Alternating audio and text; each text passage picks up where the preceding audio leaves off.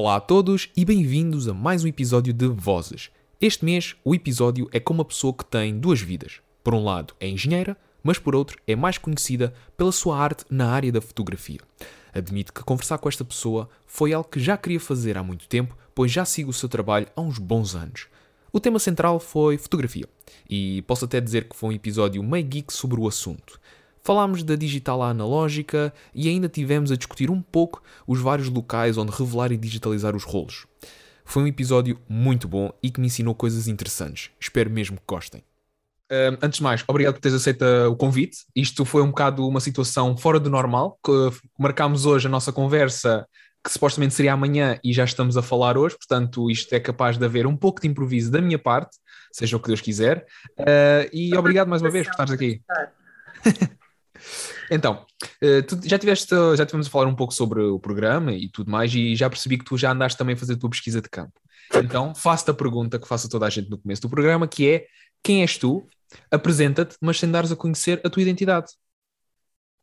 Sim, então uh, eu, eu, eu, tenho duas vidas e trabalho em dois trabalhos a full time, na verdade. Um deles é engenharia e o outro é a razão pela qual, se calhar, nós estamos aqui a conversar, que é o meu trabalho em fotografia. Uh, esta minha aproximação à fotografia nunca se deveu a um espanto ou um, gosto particular pelo, pelo, pela fotografia em si, mas sim por causa da música. E então, desde que uma série de pessoas que se transformaram, obviamente, em amigos, começaram a fazer eh, música, eu sentia uma necessidade de ter uma razão para estar junto deles e de tentar passar um bocadinho a palavra sobre o que é que estava o que é que estava ali a acontecer, não é? Na minha cidade, com a música que eu acompanhava, com as pessoas que me eram próximas e comecei a fotografá-las e, e, já lá vão uns 15 anos. Pronto, então o meu trabalho de fotografia gravita principalmente em torno da música, em torno de então, é, concertos, festivais e depois vou fotografando outras coisas um bocadinho ao lado que, que acontecem naturalmente quando conheces muitas pessoas. Um, como é que consegues conjugar a tua vida entre engenharia e fotografia? Embora sejam áreas distintas, quero acreditar que consegue haver uh, uma, uma, certa simbiose entre as duas para que seja tudo mais fluido, mas mesmo assim, às vezes, consegue ser um pouco complicado conjugar as duas, não? Eu acho que a maior questão que toda a gente levanta é onde é que se arranja tempo para, para fazer as duas atividades, porque efetivamente o meu trabalho em engenharia é um, é um full-time, ou seja, é uma obrigação, cinco dias por semana, num horário completo, e depois acabo também por ser muito produtiva na fotografia. Durante o verão parece que estou sempre em festivais, e durante as outras alturas do ano vou tipo, a, enfim, não, não contando estes anos mais estranhos, uh, ia obviamente a muitos concertos por semana. Há uma, há uma coisa positiva aqui que é o facto de os horários estarem desfasados. É? A maior parte dos concertos acontecem em período noturno, depois há sempre coisas que acontecem, se calhar, em cima de um horário de trabalho, e, e, tal como hoje o que aconteceu foi: se não conseguem adiar um bocadinho o início desse ensaio que querem que eu fotografe, não posso ir. Então, obviamente, que digo que não a alguns trabalhos. Um, tiro muitos dias de férias para trabalhar, uh, mas a, a, o facto de eu continuar a manter o emprego relacionado com aquilo que estudei faz com que eu possa dizer que não, escolher muito bem o tipo de trabalhos em fotografia que desejo fazer e estando tu ou não a par do que é o universo da fotografia em Portugal, ainda por cima numa coisa tão, num nicho tão restrito, não é? Porque é o trabalho que eu faço em torno da música e, e das, das, artes performativas e do palco e não sei o quê, não é assim tão fácil tu teres a garantia de, de um dinheiro certo ali todos os meses. Há meses que são inacreditáveis, principalmente estes de verão, e outros que não são assim tão estáveis e, e eu tenho esta salvaguarda de garantir que não me preciso de me lançar a trabalhos que se calhar não me interessem assim tanto, por terem engenharia. Então, eu costumo dizer que são mecenas de mim própria. Ao mesmo tempo, tenho a certeza que o percurso académico que fiz e as coisas que estudei me ajudaram muito numa capacidade de organização e de gestão do meu tempo e de tentar articular as coisas, ter assim uma série de rotinas, uh, até em coisas tão simples como a edição do meu, do, do, meu trabalho, a forma como eu trato o meu arquivo, a maneira como se calhar também eu me comporto quando estou nos locais e como organizo as minhas idas e vindas dos vários sítios onde vou. Um, isso vem-me da engenharia e dos anos no técnico. Os meus skills sociais e a minha capacidade de conviver e de convencer pessoas que é ok eu estar por perto sem se sentirem invadidas por mim, isso vem muito mais, se calhar, da, da minha personalidade e da fotografia, sem dúvida. Uh, o meu não encanto com este universo da música e dos concertos e das bandas e do rock e não sei quê vem do facto que durante o, a minha semana de trabalho normal eu lido com pessoas completamente diferentes que não valorizam estas coisas, que não ficam fascinadas com o facto de conheceres X ou Y e cujas vidas gravitam à volta de outro tipo de, de coisas, não é? De outro tipo de importâncias que vão muito além de, dos concertos escutados e, de, e, das pessoas às quais chegam as tuas fotografias e do número de likes e de seguidores que tens, porque agora o nosso trabalho é muito avaliado dessa forma, e então puxa-me muito à terra. Esse puxar à terra faz com que eu leve tudo o resto na fotografia com uma leveza, se calhar um bocadinho fora do normal, quando isto é o teu trabalho e que tens que garantir que és contratado e que tens pessoas a chegarem ao pé de ti para te pedirem coisas não invalida que eu também tenha essa procura, não é? E que haja muita gente, felizmente, que gosta de fazer coisas comigo e que continua a querer-me por perto, mas não morro se não for selecionada e faço um esforço muito grande para não ser vítima do mau casting. Uma vez que não estou completamente dependente no que toca a dinheiro por causa da engenharia da fotografia, posso dar-me ao luxo de muitas vezes simplesmente passar trabalhos que eu acho que são mais certos para, para outros colegas e para amigos e inclusivamente durante estas quarentenas a segunda dediquei-me a preparar uma base de dados com uma série de nomes de fotógrafos alinhadas por um, o tipo de fotografia que cada um deles faz, os nomes foram-me chegando e neste momento são tipo para cima de 600 nomes de pessoas a trabalhar em Portugal que tu podes contratar. Se queres um retrato, escreves na, na barra de pesquisa em inglês portrait e vais encontrar uma série de pessoas que podem fazer um ótimo trabalho por ti que não eu. uh, já aconteceu, uh, pronto, lá está, isto, a engenharia e a fotografia é quase como se fosse uh, a tua dupla identidade. de dia és engenheira, à noite és fotógrafa, entras ali na cabine telefónica, vestes o fato de super mulher e pronto, siga. É o tipo Clark Kent posso usar a mesma roupa nos dois sítios. É tranquilo. É maravilhoso. não, tens, não tens que usar uma, uma, uma, bata branca nem nada? Não, não, não, não, não. não ah, portanto não. aí não tens que ter aquela coisa de farda.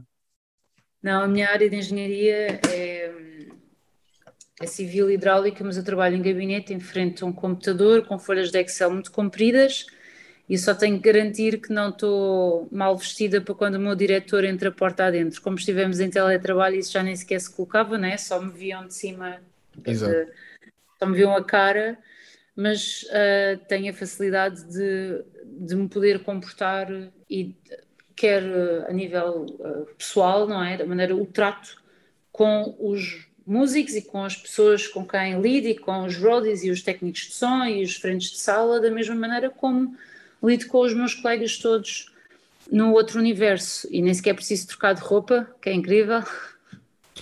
De folhas de Excel. Mas, mas sim, eu compreendo, sim. eu compreendo esse, essa, essa coisa de, da mudança do chip e acontece muito no verão, que é quando eu volto de estar 5, 6 dias em festivais e, e aterro no meu trabalho normal é assim uma coisa mais estranha. Já te aconteceu adormecer a meio de um turno de engenharia, depois do, de festivais ou assim? Epá, uh, nem sequer precisa de ser em, em momento de festival, não é?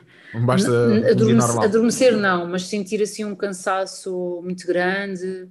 Uh, mas ao mesmo tempo, como o meu trabalho é muito de computador, eu posso estar super uh, cansada, mas posso estar também quieta, que é uma coisa que a fotografia, pelo menos o tipo de coisas que eu faço, não me permite, que é tenho que estar sempre a comunicar, eventualmente, ou estar sempre de um lado para o outro e super atenta. Quando tu tens um trabalho que estás só concentrado e na tua, isso faz com que a tua reserva de energia, mesmo que tenhas dormido pouco, seja suficiente. Eu, eu, digo mais é, aquele, é aquela mudança de chip, não é? É realmente teres um, um, um, momento em que estás com muita energia, muita informação e muita coisa a acontecer e depois passares para um trabalho que é muito mais concentrado. Mas o fotógrafo também tem isso no seu dia a dia, com o momento em que está a fotografar versus o momento em que está a editar trabalho. Pronto. Tu costumas fazer a edição das tuas fotografias no momento ou tens tipo uma janela de tempo? Tenho zero tempo. É Hoje fotografar e editar. Tam... Epá, e às vezes estar a fotografar e estar a enviar material.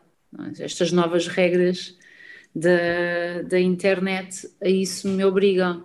Sim, os, os três festivais que fiz até agora, este verão, dois deles implicavam que ou a meio de uma série de concertos ou pré-concerto, pós-ensaio de som, eu enviasse X fotografias à, à equipa da comunicação para serem partilhadas logo. Portanto, é sai da máquina, entra no telefone, é editado no telefone, é enviado numa Dropbox para a equipa. Chegas a casa, editas. Eu prefiro editar antes de me deitar. Envias o material, imagina, não sei, dependendo agora dos horários das coisas, mas é um processo que demora sempre um bocadinho quando passas um dia inteiro a fotografar, mas entre uma a duas horas, mandas o material para que na manhã seguinte a equipa de comunicação que precisa de usar aquelas imagens já esteja a usar. Não há tempo, não é tipo, não posso fazê-lo no dia seguinte. Isso tem a ver com o, caráter do meu trabalho, que é uma coisa super descartável, que é tipo, serve para comunicar uh, o trabalho que eu fiz na noite anterior, portanto, na noite seguinte já há outro, outro concerto ou outra coisa e já, já passou do prazo. Portanto, as de concertos e de, e de eventos implicam isto.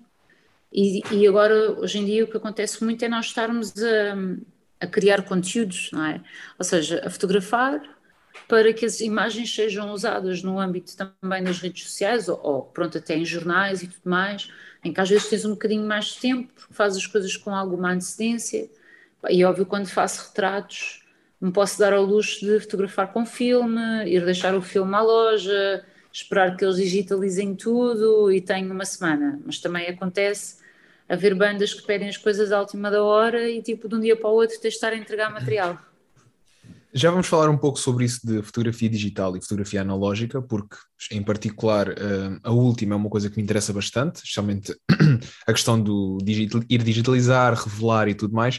Mas queria agora perguntar aquilo que, e quero que me digas na tua ótica, naquilo que é a tua perspectiva, porque tu sendo uma pessoa que foi autodidata na fotografia, eu gostava de perceber, naquilo que é a tua ótica, o que é que é fotografia ao certo? Porque lá está, fotografia é uma coisa muito ampla, mas gostava que me cingisse a uma ideia, a um conceito e a partir daí tentássemos explorar um pouco aquilo que, pronto, é a fotografia e a arte que se cria a partir dela.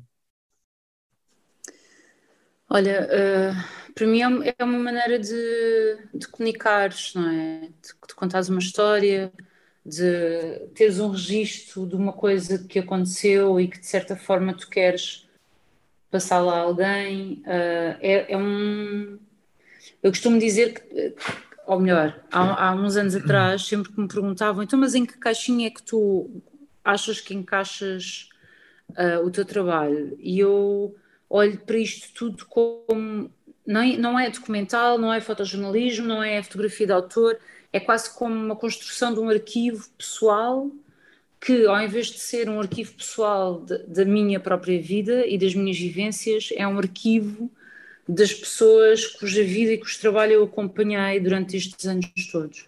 Porque a razão pela qual eu continuo a fotografar ainda em muitas salas repetidamente há mais de 10 anos ou fotografar as mesmas pessoas, é porque eu continuo a acreditar no trabalho que elas desenvolvem na música que fazem, uh, no trabalho de curadoria que é feito em certas salas, no trabalho de o trabalho que é feito numa cidade e para uma comunidade por alguns festivais e, pelos, e obviamente pelos programadores desse festival.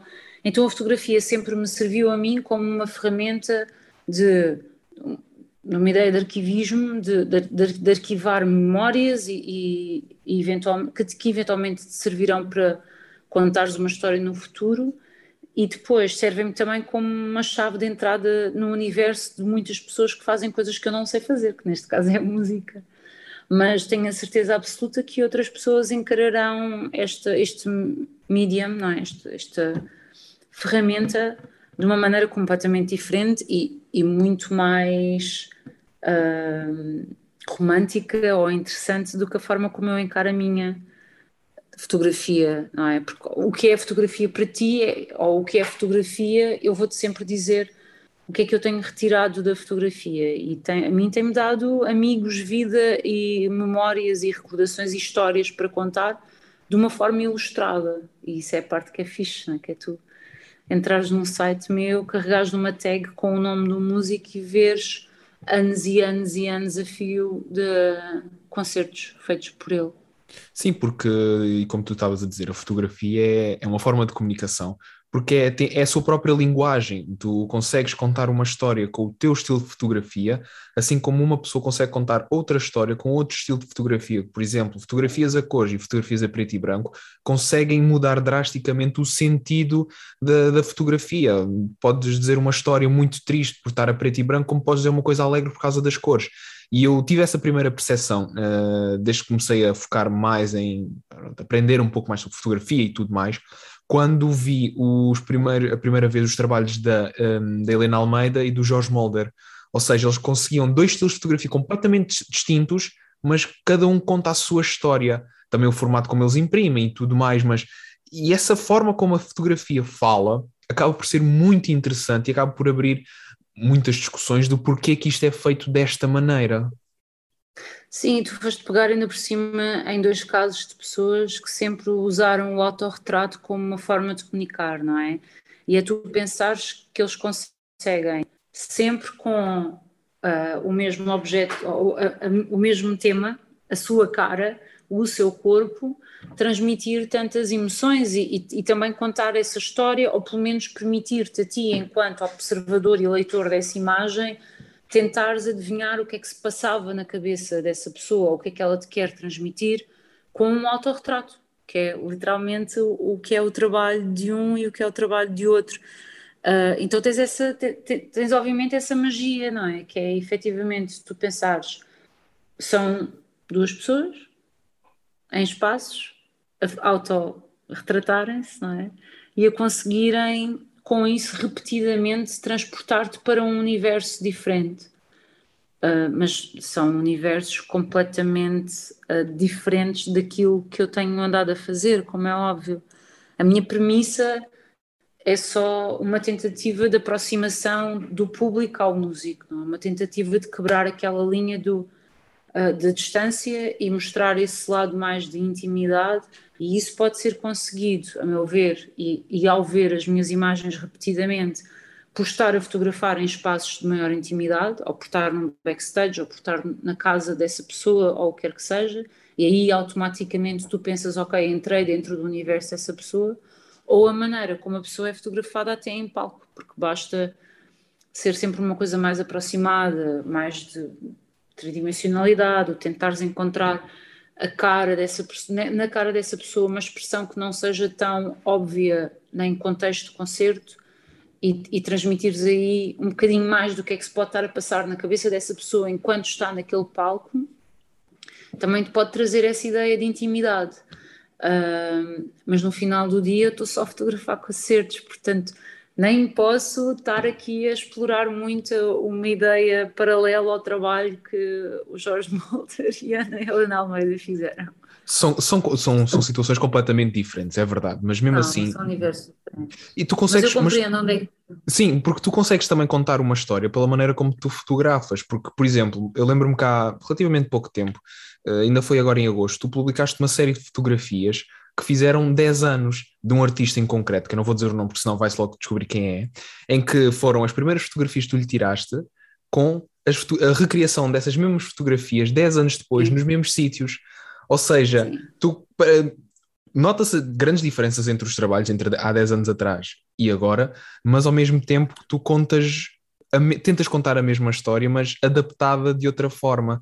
Esta evolução uh, é muito é, podes até dizer, é, é muito específica à, à, tua pessoa enquanto, pronto, enquanto fotógrafo, enquanto artista. Tu sentiste isso ou tu sentes que a evolução foi só uma questão de naturalidade? É uma coisa natural. À medida que foste fotografando mais, foste aprendendo mais. Epá, eu acho que nesse caso em concreto, na verdade, foi mais uma celebração um, que nós quisermos fazer da nossa amizade, não é? Porque nós começámos assim.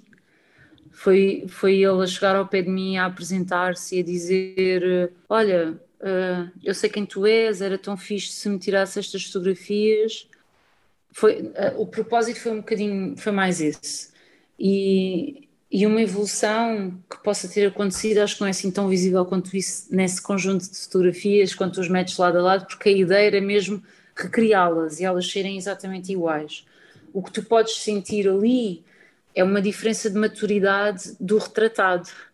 Que eh, quando foi fotografada há 10 anos atrás, eu era possivelmente a primeira pessoa que lhe estava a fazer um retrato em que lhe dizia coisas tão simples como: Olha, se baixares um bocadinho o queixo, os teus olhos crescem, olha, se entreabires a, a tua boca um bocadinho, isto fica assim, fica assado. E dez anos depois, este, este, esta pessoa em particular, este amigo, é muito fotografado em muitos contextos e conseguiu desenvolver também esta, esta persona em palco um, que é muito, muito forte, aliada a alguém que ao mesmo tempo é muito generoso e, e, e muito fofinho e é uma, é, uma, é uma pessoa que é muito querida por todos, querida no sentido de toda a gente o querer muito bem. Portanto, ele também ele ali estava neste exercício de se observar há 10 anos atrás, perceber que expressão era aquela, possivelmente a lembrar-se do que, é que eram os sonhos dele há 10 anos atrás e agora a ver o que é que se concretizou musicalmente na vida dele e ainda por cima, com esta cena, nós temos uma história tão grande, porque eu não fiz só aqueles retratos há 10 anos e agora outra vez, né?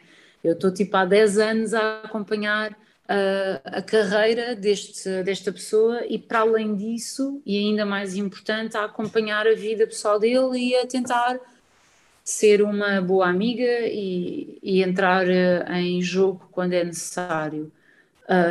A ironia é que nós decidimos fotografar uh, em filme também, como fizemos na altura, em médio formato, a câmera a mesma, mas desta vez eu usei uns rolos passadíssimos do prazo, então tu vês mesmo, e quase que a piada é tu pensares que eu comprei dois rolos há 10 anos atrás, guardei um sem usar para usar agora 10 anos depois.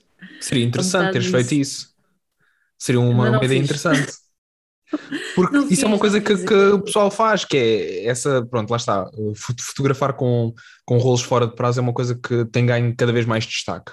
E Epá, tendo em conta. Porque estás ali a tentar poupar dinheiro. Sim, porque atualmente os rolos são caríssimos. Eu, não, tu gastas uma de massa. Eu tive, eu tive, eu, eu tive esta, essa, essa pronto, consciencialização esta semana porque comprei uma série, comprei cinco rolos e acabei por gastar quase Sim. 50 euros porque é porque rolos que na altura, há dois anos atrás, eu pagava 2,5€, 3,5€, agora 5,5€, 6,5€. Isto tornou-se estupidamente caro e eu fiquei a olhar numa de eu quero fotografar, mas ao mesmo tempo eu não quero perder o ordenado que ainda agora me caiu na conta por causa disto. Então eu fiquei um bocado naquela, hum, compra, não compra, então o que é que eu fiz? Abri todos os sites de filme que eu conheço e fiz a análise, ok, neste site este está este, neste site este está este, e fui ver qual deles é que era o mais barato. Infelizmente Mas está quase tudo na mesma em que depois... Não, tudo português, tudo sites... português. Pois é, porque senão depois pagas portes absurdos e não compensa. Tudo português. E eu fiquei naquela, ai, que não sei como é que eu vou sair desta. Então lá fiz, imagina, mandei vir três deste, que era mais barato estes em concreto, deste mandei vir dois porque eram mais baratos e andei assim a jogar porque só assim é que eu consegui poupar, entre aspas, porque de resto esquece, é horrível. É, é o preço de estarmos a, é uma coisa que está cá em desuso e depois volta outra vez, não, não dá bem para avaliar o que é que se passa. Eu continuo a insistir no filme, mas só em médio formato, não é? eu só compro rolos de 120, que são muito caros uh, dependendo do que é que tu queres também. e que ainda são mais limitados no número de imagens que podes fazer. Portanto, a câmara que eu tenho permite-me fazer com um rolo de 120, 15 fotografias, que até é pá, é o máximo que dá para fazer. Ou seja, se eu tivesse um, um formato 6x6, que é o que toda a gente pensa quando pensa numa câmara médio formato, que é o quadrado, só fazia para aí 10 ou 12 imagens, uma coisa assim. Mas isto tem muitas vantagens, na verdade. Exato. As pessoas não estão a ver, mas estou a mostrar. Esta, Estás a acaso, mostrar a tua. Sim, ainda, eu tenho aqui um rolo que eu recebi, um, só que ainda não o revelei, já desde janeiro, nem sei como tirar, porque eu acho que isto encravou porque isto tem falta de óleo, porque esta câmera é toda ela mecânica e tem mais Sim, de 60 anos. mas tu podes abri-lo, tu, tu fazes é, tens duas hipóteses, ou arranjas um, um saquinho de pano preto Sim. e tentas abrir isso lá dentro, ou enfias-te na casa de banho, às escuras é um, é um e tentas fazer tudo às escuras, não é? E de repente tens que arranjar uma maneira de ver alguma coisa.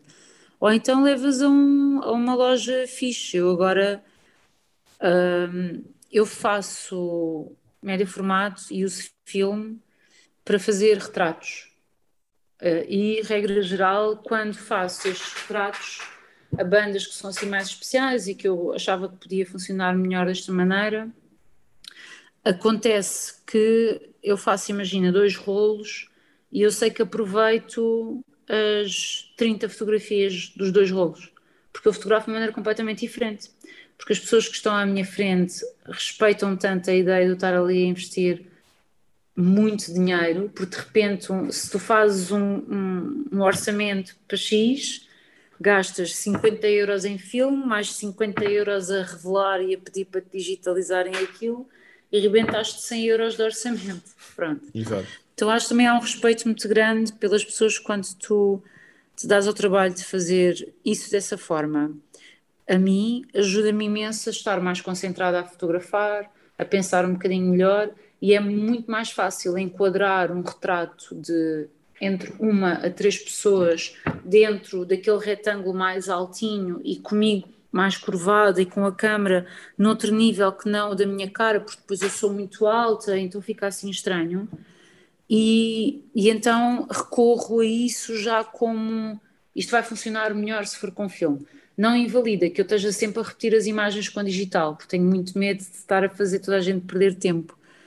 Mas é uma. pá, é, custa dinheiro, é verdade, mas é divertido. A, a, verdade é, é, que é divertido. Completamente diferente, é muito diferente, o feeling é diferente. Ou seja, a maneira como tu fotografas é diferente, a maneira como a pessoa que está à tua frente se comporta também é muito diferente. Uh, e invariavelmente os resultados vão ser muito mais queridos porque é uma coisa mais pensada e tudo mais, mas que só é possível em alguns momentos do trabalho que eu faço. É? Eu estar a fotografar com filme, retrato, uh, concertos ou retratos que têm que ser entregues muito rapidamente, pá, não dá, é um, é um tiro no pé. A hipótese de ver as duas coisas é incrível, a hipótese de ter os filtros de cor e hipóteses de edição que estão completamente a copiar o que tu consegues obter com rolos também. Portanto, tá, estão aí os mundos todos. É incrível vivermos nesta era em que podemos usar tudo, é super fixe e aprender a usar tudo também sem ter a ajuda de ninguém. Tu aprendes a revelar filme e a, e a usar e a fazer uma medição de luz correta e a saber que tipo de rolo usar para cada condição, pá, tão facilmente que é um universo, não é? Isso por acaso foi uma das coisas que, que eu tive mais prazer nos últimos anos a aprender, porque ao início, quando comecei a fotografar com o filme, eu fazia muitas coisas a olho, ou seja, eu lembro-me que na minha digital uhum. uh, o ISO tinha que estar a 100, quando era um ambiente muito claro, que é para não queimar, então eu fazia essa medição a olho, ok, a minha câmera tem uma objetiva que vai até 1.7 de abertura, está muito sol, deixa estar no 1.7, e jogava assim com a coisa. E fazia isto muito a olho e pensava, ok, o rolo é de 200, então deve ser para zonas, é para coisas claras. Mas a câmera não, essa câmara não tem um fotómetro, é isso que me estás a dizer? Uh, epá, eu acho que tem, só que lá está, eu utilizo isto quase como uma point and shoot com uma objetiva. Que eu chego lá, rodo, foco, não sei o quê e disparo. Uh, só agora há coisa de meio ano comecei a utilizar uma aplicação de, de fotómetro mesmo, para eu ter Leitura mesmo uma ideia. Exato, um medidor de luz E é só porque pronto, imenso. gastas tanto dinheiro e queres que a fotografia saia, não é? Sim, sim, já, já tive situações em que um rolo saiu todo ele queimado e eu fiquei possesso. Sim. Foram 7 euros que eu gastei pelo canudo. Felizmente, o sítio onde eu vou revelar os meus rolos, uh, quando um rolo sai mal, eles dizem: Olha, não te preocupes, pagas só a, a revelação, a digitalização fica por nossa conta.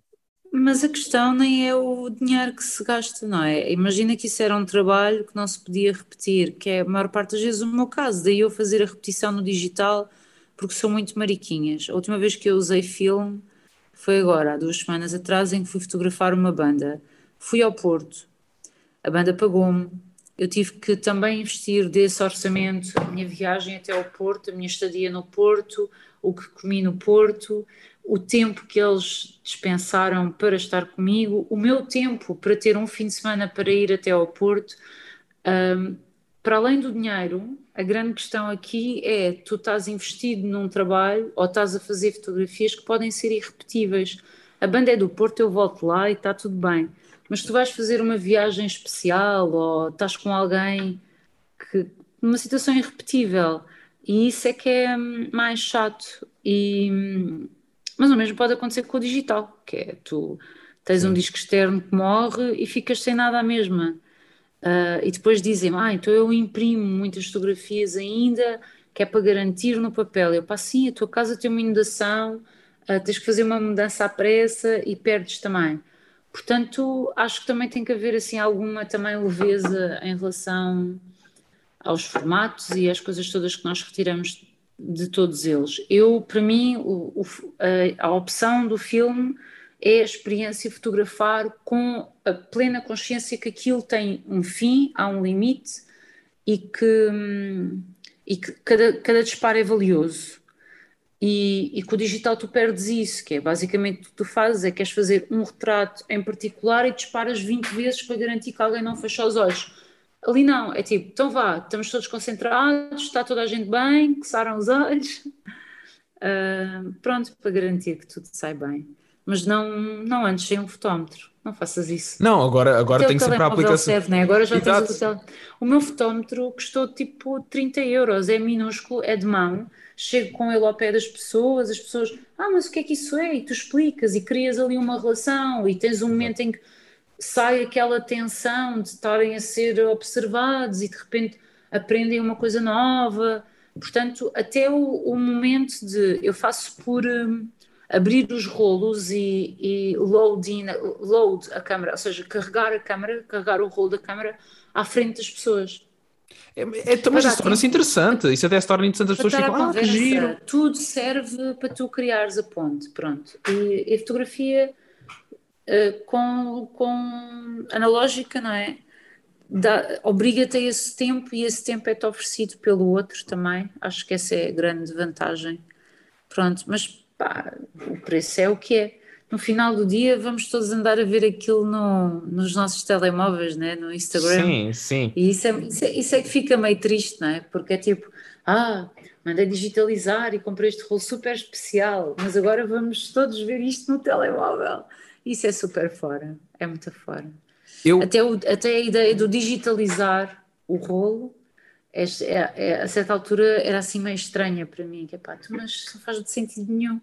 Tu, Sim, porque tu também podes sempre ampliar toda... e depois podes mandar ampliar e tens ali a fotografia no momento. É assim, depois ficas com quilos de fotografias em casa. Isso é das coisas que me faz mais dizer que não às exposições. É depois a ideia de ficar. Eu tenho uma das últimas exposições grandes que fiz uh, foram 13, 13 fotografias num formato MUPI. Então eu tenho 13 fotografias de 1,80m por 1,20m enroladas num rolo na garagem do meu pai. Uh, e pronto, aquilo já foi para outros sítios, mas alguma vez eu vou pendurar 1,80m por 1,20m por casa, só se for para forrar o chão quando for pintar as paredes. É? Olha, isso ia ser um desperdício. Mas eh, aquilo que eu gosto da fotografia, para além da sensação de tu fotografares algo e tu não saberes o que é que ficou, se ficou bem, se ficou mal, estás naquela, uh, será que ficou bem? Será que ficou mal? Será que ficou queimado? Ficas naquele suspense em que pensas, ok, quando elas mandar revelar, esta é aquela fotografia que eu quero ter a certeza que ficou bem, é, eu pessoalmente faço isso, é ter os teus negativos todos organizados. Isso dá-me um prazer descomunal saber que tenho tu um és mais dossiê. engenheiro do que eu, se calhar. Eu tenho, eu tenho literalmente um dossiê que está dividido por anos, períodos de tempo, rolos de fotografia a cor, a preto e branco, se é 35mm, se é 120 e tudo ali detalhadinho e, e por ordem. E dá-me um gosto de ver aquelas fotografias ali, em negativo. Claro que eu gosto das digitalizações para poder ver o resultado final, mas ao mesmo tempo ter o negativo para mim é uma coisa que me dá um prazer descomunal. Sim. Não gostas do, do arquivismo, não é? E dessas coisas. O arquivismo no sentido da organização e, e, de teres tudo certinho. Eu também tenho, como é óbvio.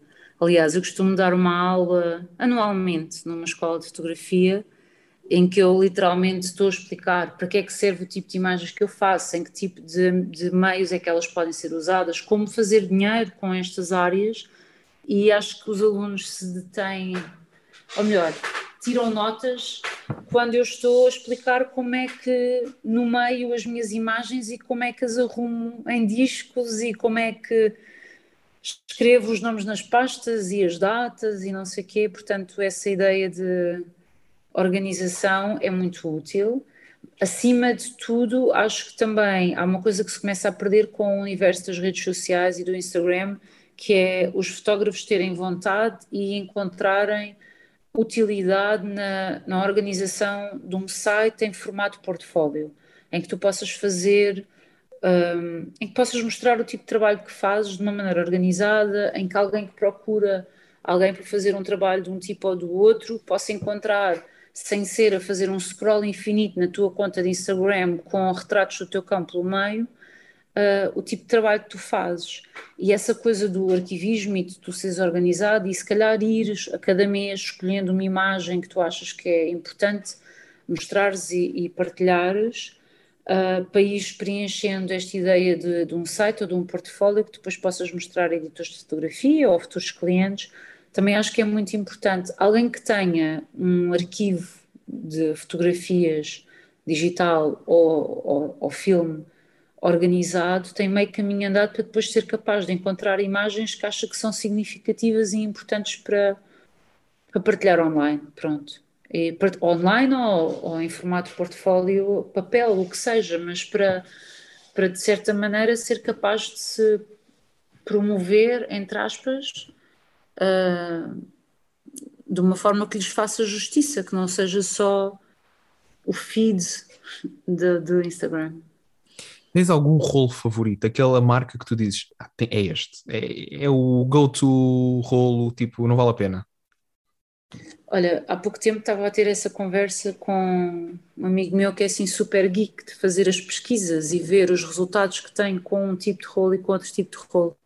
Eu não sou essa pessoa.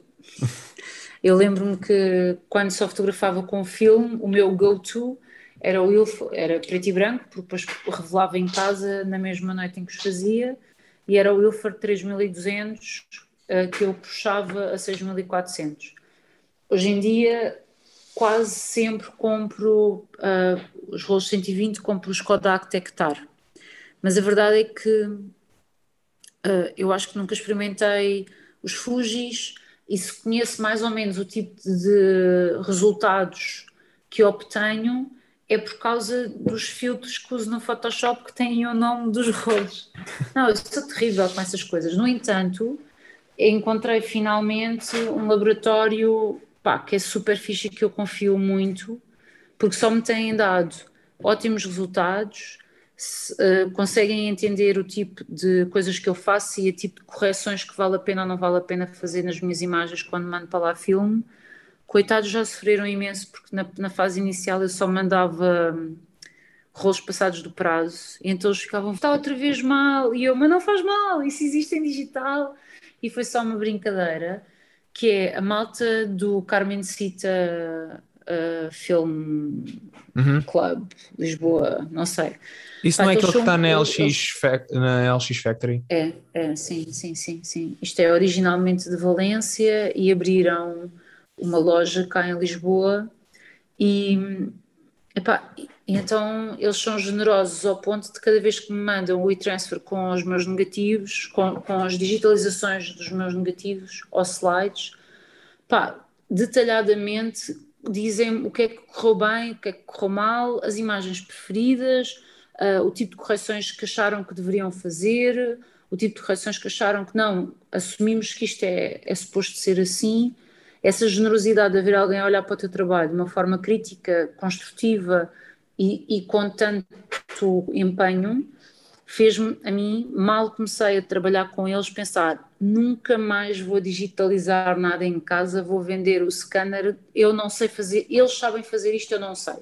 Eu estava só tipo a estragar, mais nada. Um, e comecei a ir lá há pouquíssimo tempo. Há pouquíssimo tempo. Até então, pá, mandava revelar numa loja que também me é muito querida, porque é o sítio onde eu sempre comprei o meu material todo, que é a Color Photo uh, só que depois digitalizava em casa. E a verdade é que a maneira como eles digitalizam é completamente diferente do Carmen Cita, porque aquela malta, aquilo é o core business deles, é revelar filme e digitalizar filme. A Color Photo, o core business deles é vender câmaras uh, e, e obviamente que também o fazem bem, mas não ao nível a que a mim me entusiasmo olhar para aquilo e ler o que é que me estão a dizer.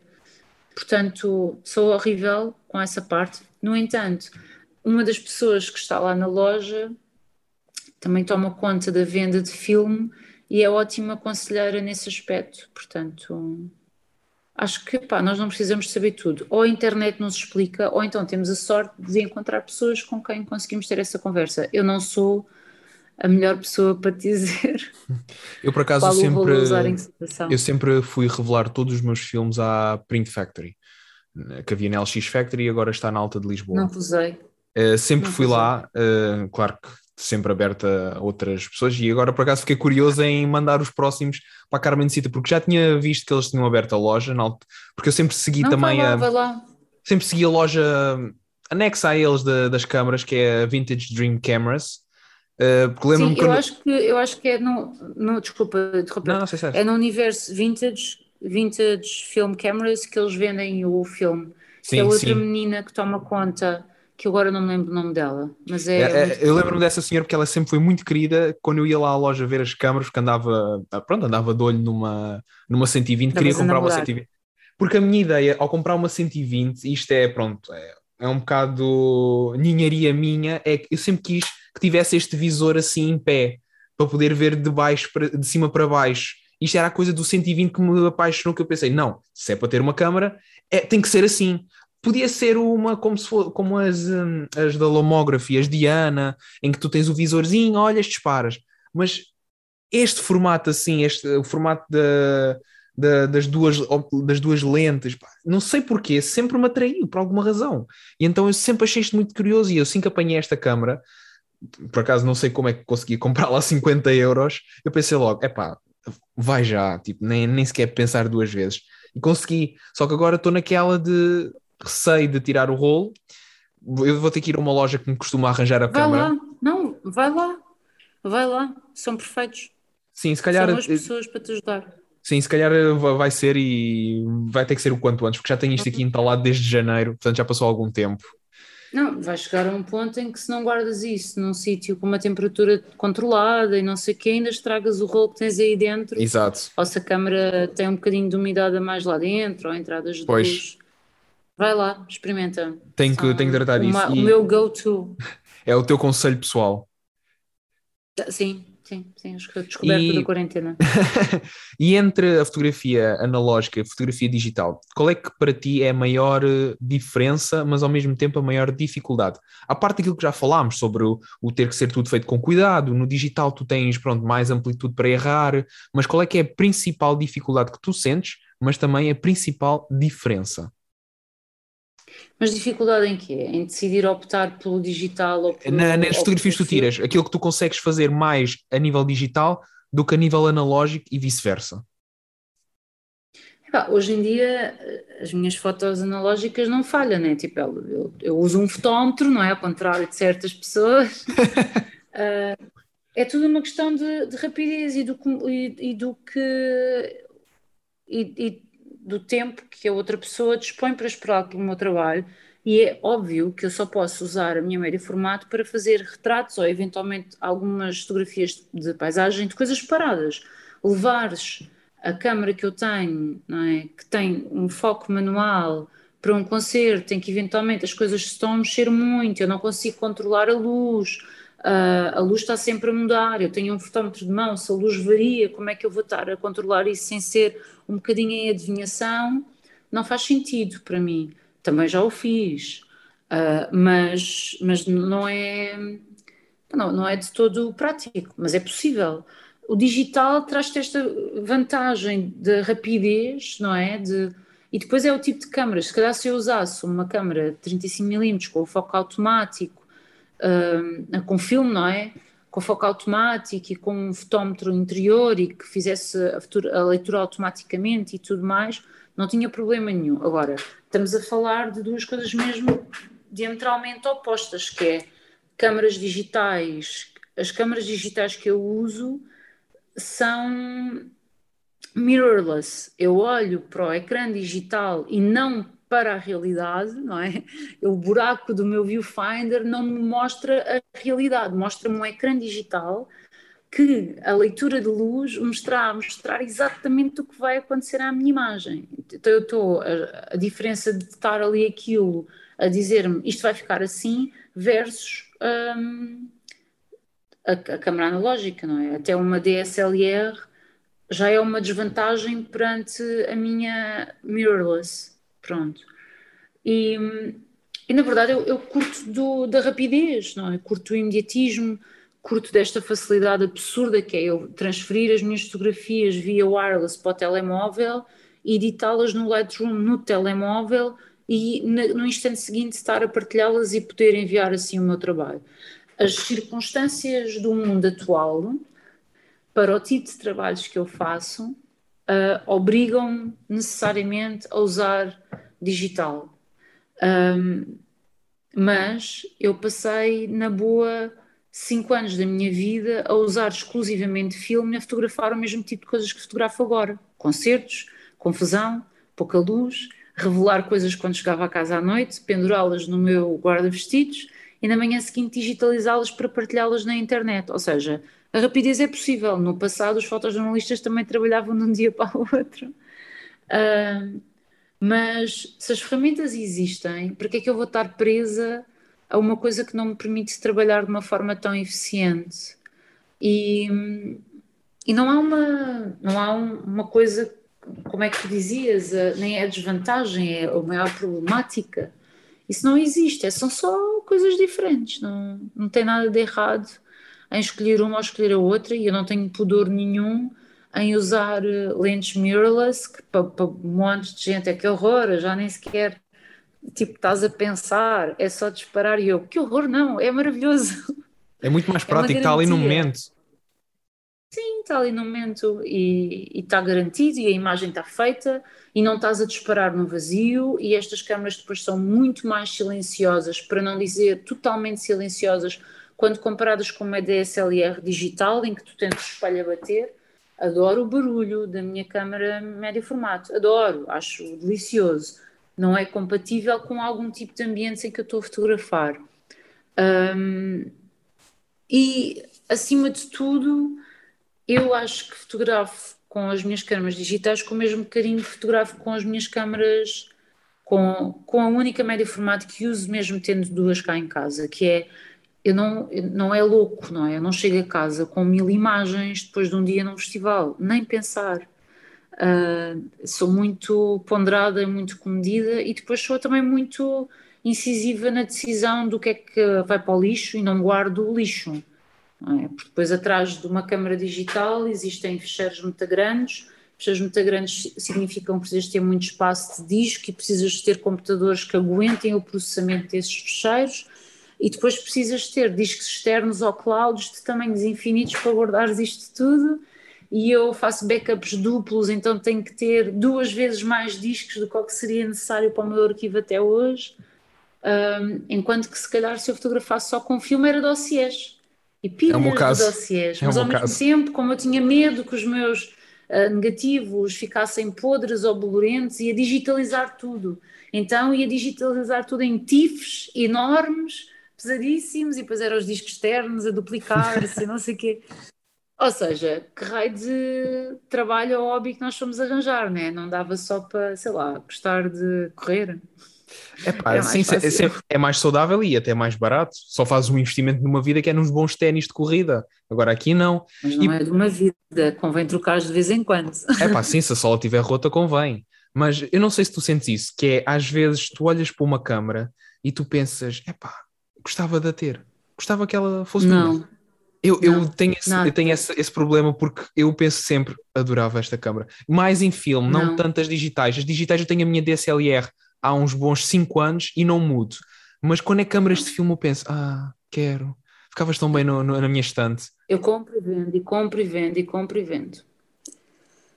Uh, eu mantive só a minha primeira DSLR porque andou comigo 10 anos e, pá, e, não, e não está em condições de ser vendida e o, uh, o sensor já foi trocado para aguentar mais tempo e é tipo máquina de guerra, é o que eu costumo dizer. Se houver um uh, museu, e agora ia dizer o meu nome, bolas, se houver alguma coisa que, que onde, onde o meu arquivo vai parar, aquela câmara foi muito importante, foi um salto enorme. Eu passei do filme para uma full frame que me custou 3 mil euros, portanto os meus primeiros ordenados a ser engenheira foram para um investimento deste tipo e, e é um salto muito grande, mesmo muito grande. No entanto, quando, quando passei para as, para as mirrorless, para as Fujis, comprei a primeira para ir de férias, para ter uma câmera pequenina para passear, porque ia fazer uma viagem muito grande sozinha durante vários dias de comboio. Uh, quando vendi essa, quando comprei a 2, vendi essa, quando comprei a 3, vendi a 2. Pronto. há uma câmera da Fuji que eu experimentei no ano passado, no verão, que andei com ela 5 assim, dias para testar. Me emprestaram os tipos da Fuji, são porreiros comigo. E, e essa aí eu fiquei tipo, epá, fogo, isto é mesmo giro. Mas ao mesmo tempo, ela é cara, mais cara do que a que eu uso para trabalhar. Uh, é uma câmera muito específica porque não podes trocar as lentes, portanto, ela é, é aquela lente uh, ah, 28, que é uma 35mm que ela tem e mais nada um, e ainda não se justifica. Se calhar quando eu me reformar, entre aspas, a câmara de, de reforma de uma câmara de lentes intermutáveis, um, se calhar é aquele tipo de coisa que eu quero. Mas neste momento tenho emprestada esta, que é muito parecida, mas eu tenho a XE3, esta é a XE4. Por acaso nunca fotografei com o médio formato, por acaso nunca, com médio formato, desculpa, com o mirrorless, nunca utilizei uma mirrorless. mirrorless é muito estranho. É, ao início é muito estranho. A primeira vez que eu usei uma foi-me emprestada por um amigo pá, e é, é, sentes-te assim tipo o Robocop. Ele ainda por cima tinha as grelhas lá dentro, ou seja, tu olhavas, vias o LCD, não é? Vias a realidade, mas através de um ecrã, como se estivesse a ver através do teu telemóvel. É, a ideia é ligares o teu telemóvel, ligares a câmera e estás a olhar para o telemóvel. Pronto. E ele ainda tinha lá as grelhas verdes e um nívelzinho. Eu pensava, sou o Robocop, mas tem uma visão Robocop. Depois tu adaptas, tu modificas o, o que vês no, no ecrã ao teu olhar pá, e, e transforma-se num exercício muito giro. São câmaras muito leves, muito mais leves, muito mais pequeninas. E eu acho que a grande diferença é essa, é que são câmaras tão pequenas, regra geral, não é? Pelo menos as que eu optei por usar, e depois como só uso lentes fixas acaba por transformar tudo mais compacto.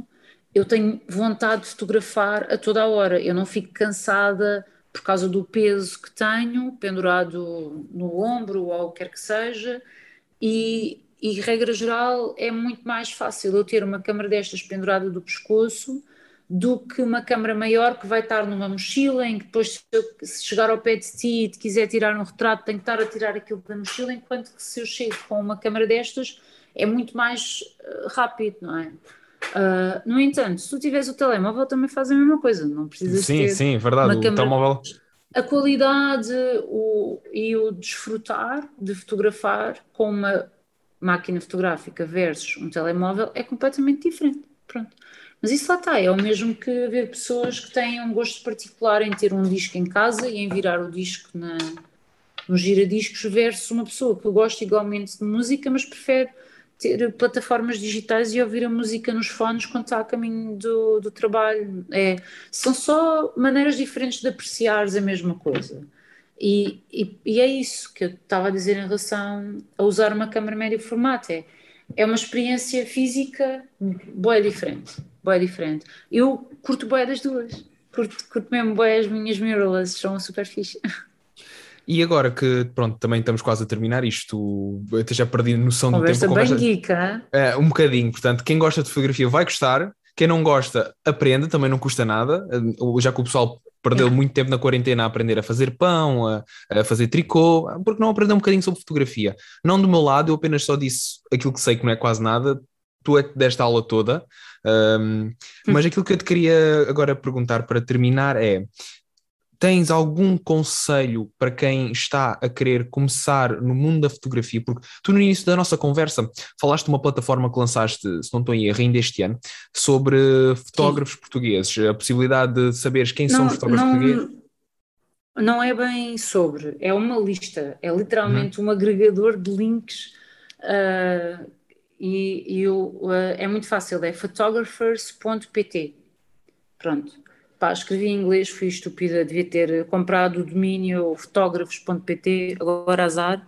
Uh, na verdade, aquilo é, pá, é uma plataforma que agrega um, links, como se fosse o, a, a, tua bookmark, bookmark uhum. no, no Internet Explorer ou no Google Chrome ou uma coisa assim qualquer.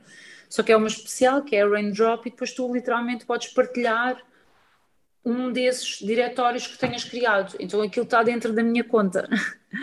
Só que são 600 e não sei quantos. E continua uh, a crescer?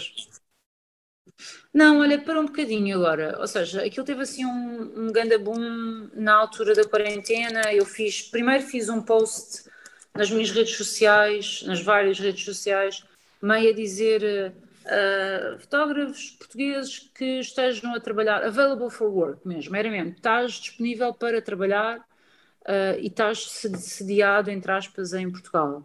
Não, a ideia não é fazer um diretório com os grandes nomes, não é? Tipo, Helena Almeida não aparece ali. Ali aparece a malta que está aqui para fazer dinheiro e para trabalhar e que na quarentena esteve parada e precisa de uma oportunidade para mostrar o seu trabalho. Pronto.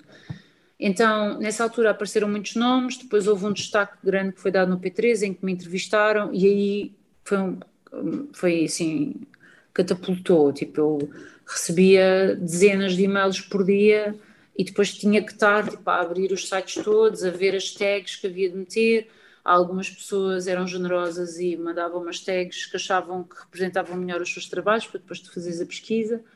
Um, mas acima de tudo eu também encarava aquilo como, para já, para mim, um, uma aprendizagem muito grande por ver o trabalho que os meus pares estão a fazer, porque eu acabo por estar muito reduzida a este universo da música. Uh, e depois também perceber como é que as pessoas faziam, mostravam o seu trabalho, não é? Como é que online, em que tipo de sites, em que tipo de plataformas. Uh, ainda agora há pouco tempo tive esta conversa e invariavelmente os fotojornalistas só me passavam uma conta de Instagram, mas os fotógrafos de casamento têm sites incríveis. Pronto. Ou seja, pessoas que têm que angariar clientes de maneiras diferentes. Ou pessoas que não têm que angariar clientes de todo porque já são empregados por um empregador qualquer.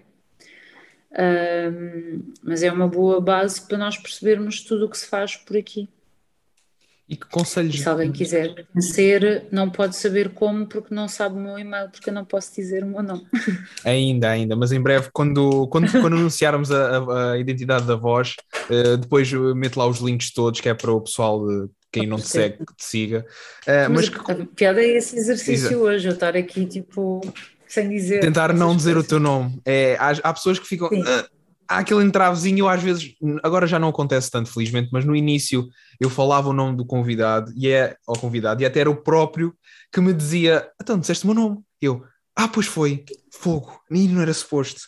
É, para já, porque hum, eu tinha aquela coisa, aquele medo de estar a entrevistar pessoas, porque um dos primeiros convidados que eu tive foi o Hélio Moraes e, eu, e o Hélio Moraes é o baterista daquela que é possivelmente uma das minhas bandas favoritas em Portugal, que são os Linda Martini, e eu estar a entrevistá-lo, estar com ele cara a cara, eu acho que nunca tive tão nervoso ah, foi presencial. Foi, foi, foi, foi, foi as primeiras entrevistas. Embora o projeto tenha começado no ano passado, as primeiras entrevistas foram gravadas em 2019, então consegui estar presencial com as pessoas okay. antes disto tudo uh, explodir. Depois, entretanto, houve, Sim. pronto, o que aconteceu que toda a gente está a viver agora, então agora foquei-me um pouco mais na, nas entrevistas de Zoom. Se, mas claro, se algum convidado disser, olha, pode ser presencial, ah, siga, também não digo que não, há sempre a possibilidade ainda, para... Há dois dias atrás, ainda há dois dias atrás fui, fui ao estúdio gravar. Uh, e Mas para terminar, sim, sim, sim. E aquilo que eu te queria perguntar, então, para, para também para terminar, para não te ocupar, porque entretanto já é quase meia-noite, uh, que conselho uhum. achas que é mais vital para quem está a começar na fotografia e, e também para quem está a começar a descobrir o seu rumo na área?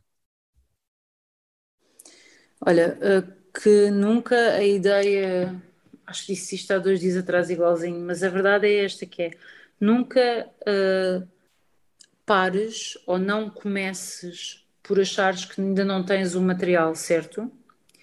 E a ideia que é necessário eventualmente ter uma formação uh, mais dentro do parâmetro escola uh, com professores e um acompanhamento e que só depois disso é que tu podes começar a trabalhar e a tentar procurar o que é que é o teu rumo também é muito errada. É muito mais interessante nós pá, qualquer eh, miúdo não domina a internet ainda melhor do que eu, tu a, a explorares e veres o tipo de coisas que gostas e o tipo de coisas que gostarias de fazer, e eventualmente, se chegares a ter a hipótese de estudar fotografia, ir já com quase com uma construção daquilo que tu gostarias de vir a fazer, não é? Teres, para, chegar lá e desconstruir e, e, e escolheres uma coisa nova, escolheres um rumo novo e percebes que o universo é, do que tu podes fazer em fotografia é enorme, e depois é óbvio que vais passar anos e anos e anos em que vais possivelmente estar só a fazer uma cópia daquilo que vês e de que gostas na internet, porque o excesso